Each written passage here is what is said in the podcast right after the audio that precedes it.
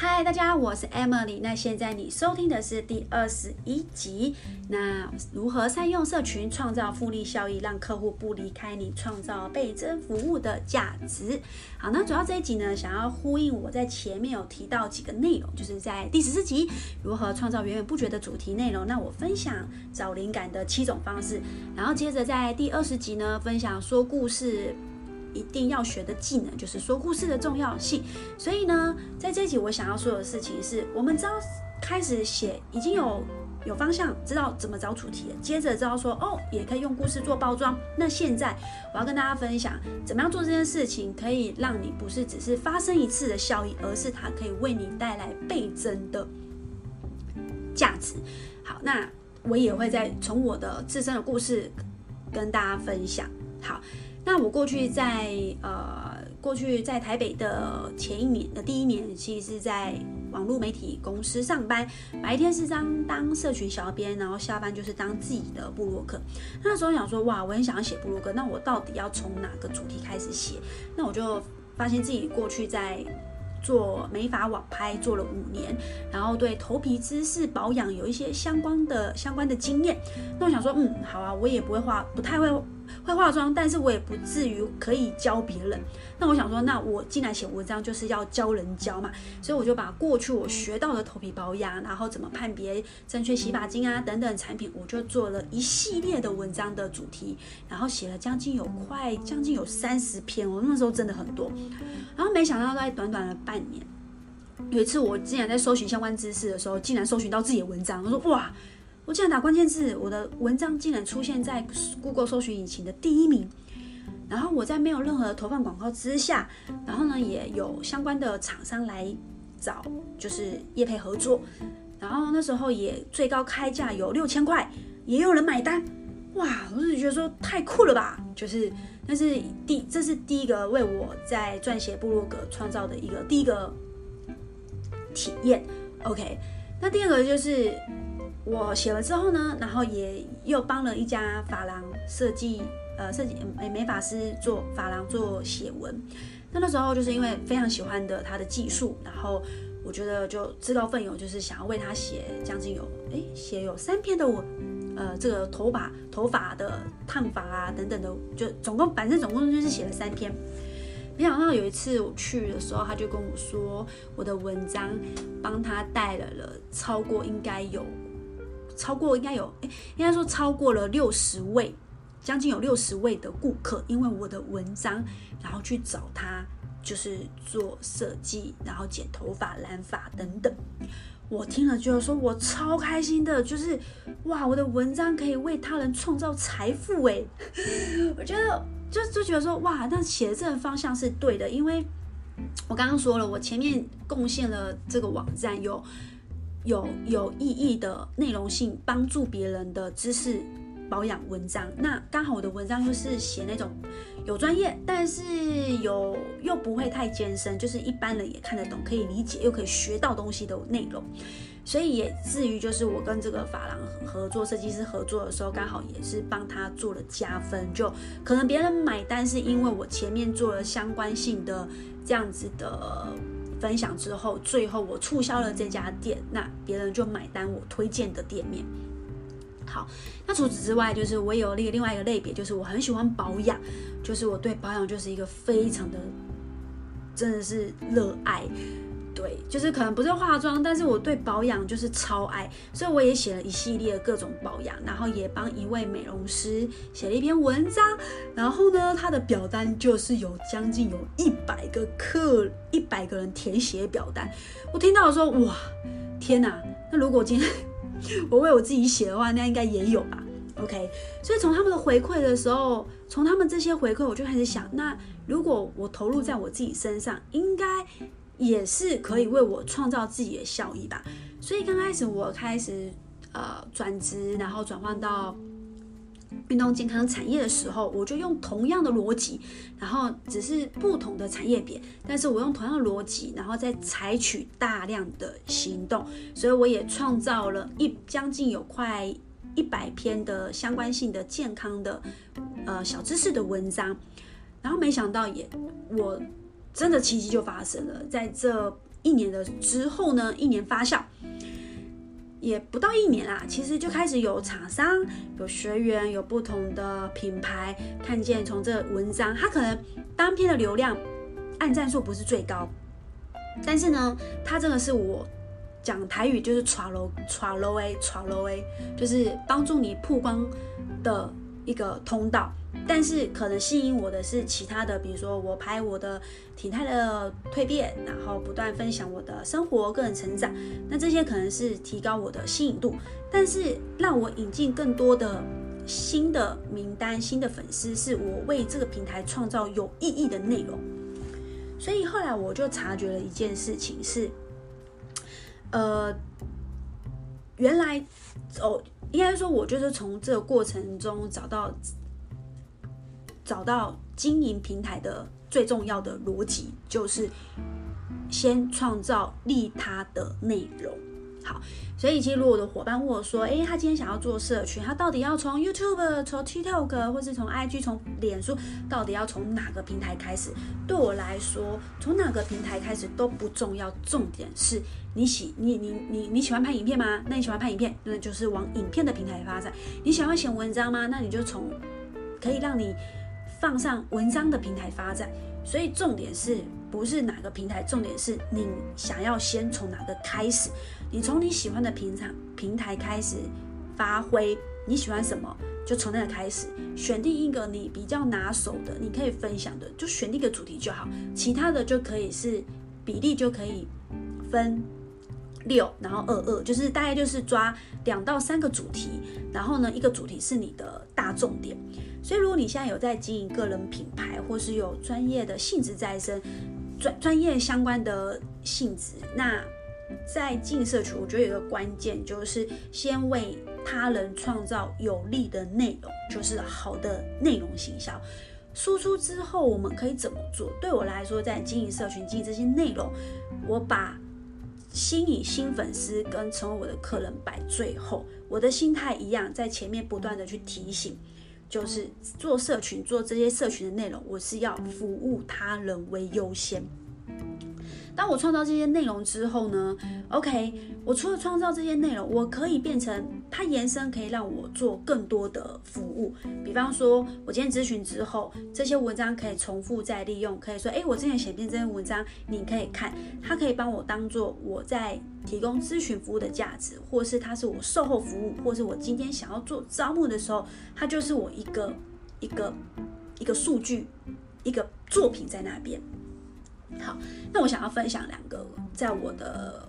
呃，在我的团队里面的故事，就是我们团队有一个三宝妈，然后她是一个也会写故事的人，那她通常都在写别人的故事，每次参加一些个人成长的活动，参加一些会议，她就会从这个故事当中去分享主持人，分享台上的讲者的历程，从零到有的。然后阶段性成绩单的，就是创业的故事。所以呢，每一次每一次，我可能即便我没有去参加这场的活动，但是我透过他的文笔，透过他的分享的时候，哇，我都会觉得说，天哪，都会觉得促销我，很激励我。所以他后来他也。我觉得他很棒的事情是，他虽然是在呃脸书做这样的分享，但是很聪明，就是他把每一次的主题都变成一个相簿，把它做好分类。所以呢，他这个相簿，他这个平台也变成我的抢先看，就是他那个相簿就变成我的资料库。就是如果今天想要哎讲这样的故事，我可能就搜从这个相簿去找，说哎就是分享给我的伙伴看啊，或是分享给我的学员看。所以呢，这是第一个。那第二个是我的伙伴，就是他叫安妮。那他其实过去是一个新闻正大新闻系，然后非成绩非常好，之前也是在知名的呃模特平呃公司上班，然后是服务了上百人的经纪经纪经纪经纪人。那后来来找我的时候，那他是一个才发现哇，他有一个兴趣，就是他非常喜欢做料理。但他料理也不是那种最专业，然后可以大卖那种，他就是真的纯粹就是喜欢。那那时候他问我说，那他想要经营社群，可以从哪开始？那我就发现哇，他很会做特调，他很会做一些小可，就是用一些可爱的摆盘，然后简易，然后觉得看，虽然我是不太会用厨房的东西啊，但是我看他那个步骤就觉得说，我看起来很简单呢。那我就说，哎，安妮啊，那不然这样好了，就是既然你这么喜欢，你要不要干脆就是用力的把你这个主题发挥到淋漓尽致，就是你创造一百篇的蛋白料理的系列。哇，没想到他也愿意，然后采取我这样的建议。那他真的就是用他空余时间，然后喜欢，然后开始钻研，就是就是再加上刚刚我提到的十四集如何找内容，他真的就是有运用。好，他就真的分享将近快一百篇的各种料理，蛋白料理，就是蛋白点心啊，就是蛋白乳酪塔、蛋白什么蛋糕、巴斯巴，就是布朗尼，总之就是一些健康低糖。高蛋白的点心做完之后，哇，一股热潮，这个市场就开始出现什么生酮蛋糕，不，生酮蛋白料理，各种蛋白料理就出来了。所以他经营之后呢，就后面就开始有厂商业配，然后他的速度名气跑得比我还要快，还没做完一百篇就有媒体来采访，呃，媒体报道，然后比我当时经营了。一年，我差不多近一年两年才慢慢起来，他进不到一年，他就哇，那个速度真的是后面那个效益就一直来一直来，所以呢，从这样子的故事我就发现，OK，就是真的做社群，它其实你就是有点是你现在做的每一件事情，在网络做的每一件事情，要想的事情是不要只是让它能在网络发生一次，它怎么样可以让你，你怎么样？应该说，我们该思考是我在花了时间，然后为这个平台创造内容之后，我怎么样可以在明年、后年，甚至十年后，我都可以不断不断的从不同的角度再更新，然后创造新的素材。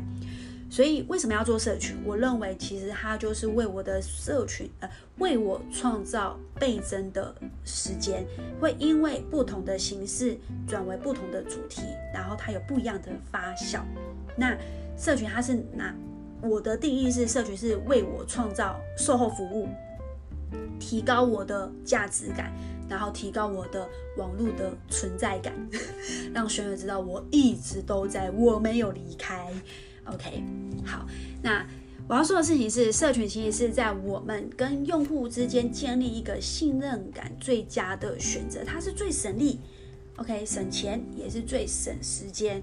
那任何成交其实最重要都是基于在信任感，有了信任感才能够成交。那没有人没有信任的话，产品再好，其实也很比较少啦，就是应该说就比较。不容易买单，所以我觉得创业者每一个人每一个在创业的这样的过程，其实都一定要去掌握社群的玩法。好。OK，好，所以呢，在每一次写一篇有内容的文章，不管你今天是影片，影片也可以转为变成文章的形式，文章也可以转为影片的形式，所以一个主题它可以有不同的呈现，那你的网站就会多一个搜寻的页面啊，那也就是多了一个用户在搜寻搜寻引擎中找到你，也就是增加你的有机流量的机会。OK，那每次你发文章、发有内容的讯息，其实就是让 Google 知道说，哦，你的网站是有是活跃的。那晚呃，Google 就会常就会让这些正在搜寻的人告诉说，哎，有新的内容，它可以提供给用户看。OK，所以其实创造好的内容也可以帮助你在社群媒体上保持一定的活跃度。重点是它在加强你社群的触及。以及开发新的流量。好，那我也认为，在社群，它其实不但是可以做更多的服务，让我们的跟陌生人或是跟我们学员之间的联系更效率、更连接，再还是可以做到一对多，在同一个时间可以服务更多的客户。好。那我自己做的经营这样的社群，我发现有几个好处，我也想跟大家分享。第一个就是说，诶，如果今天是潜在用户，可能是你刚好现在正在忙，但是因为你都把你的网络的资料都资料库都建置好之后呢，那他们透过你的网络资料找，也可以找到让他们找到他们问题的解答。那当你提供服务的时候，他们就更容易信任你，更也更容易倾向购买你的服务商品。好，那第二个可能是你在跟客户做沟通的时候，可能遇到一些特定问题，可能当下讲了之后有清楚，但好像也没有懂。但是就是因为你累积过去有累积相关性的文章，你可以不断不断的把这些文章拿出来给客户用，不仅可以让你在销售流程可以更快速，也在让对方在你心目中。在他们心目中留下一个很很好的第一印象。好，再来就是我觉得它是可以为你带来长期的网络的效益。比方说你今天呃出去玩啊，你今天放假，甚至我自己想象就是我未来当妈了，成为人妻，然后有了小孩，我可能那时候没有时间就是进我的社群，但是因为我过去非常就是在网络创造这样子有内容、有价值性的内容，那。在我休息的时间的时候，它也可以持续为我带来被动的流量。OK，想象一下，如果你今天花了一个小时写了一篇文章，那这个文章呢，给你了一百个观看人数，然后有了十个的潜在用户，但是第二天呢，其他人们在社群媒体看到你的文章，然后有人订阅你的资料。第二天，你可能又有多了五十个观看人数，又多了五个潜在客户。那几天下来，你一个小时的努力就让你获得将近有一百五十个人的观看人数，以及十五个潜在客户。所以在创业、在做个人品牌、在做你想要变现的时候，其实，在前提之前就是第一个，第一个啊，应该说还是要回到我刚刚想要提到的，就是创造有内容利他的内容。好，那最后给大家一个思维，就是乘法的思考，如何让无形的价值提升，增加你的有形价值。服务也可以视为是无形的产品。像我们现在产业化服务的转型，不是只有增加有形产品的质量，我们应该去思考如何在有形背商品的背后去提高，提供顾客无形的价值。好，那。总之呢，记住，我们如果要建立一个成功的社群，我们就必须要有百分百有利他的思维，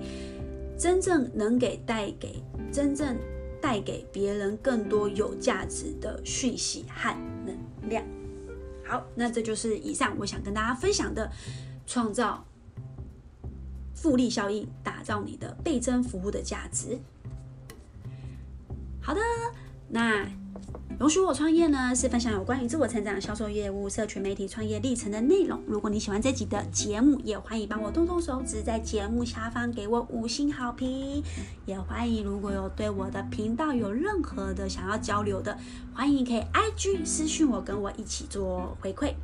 谢谢你们，好，最后感谢你愿意花时间收听，谢谢你的时间。我们下次见。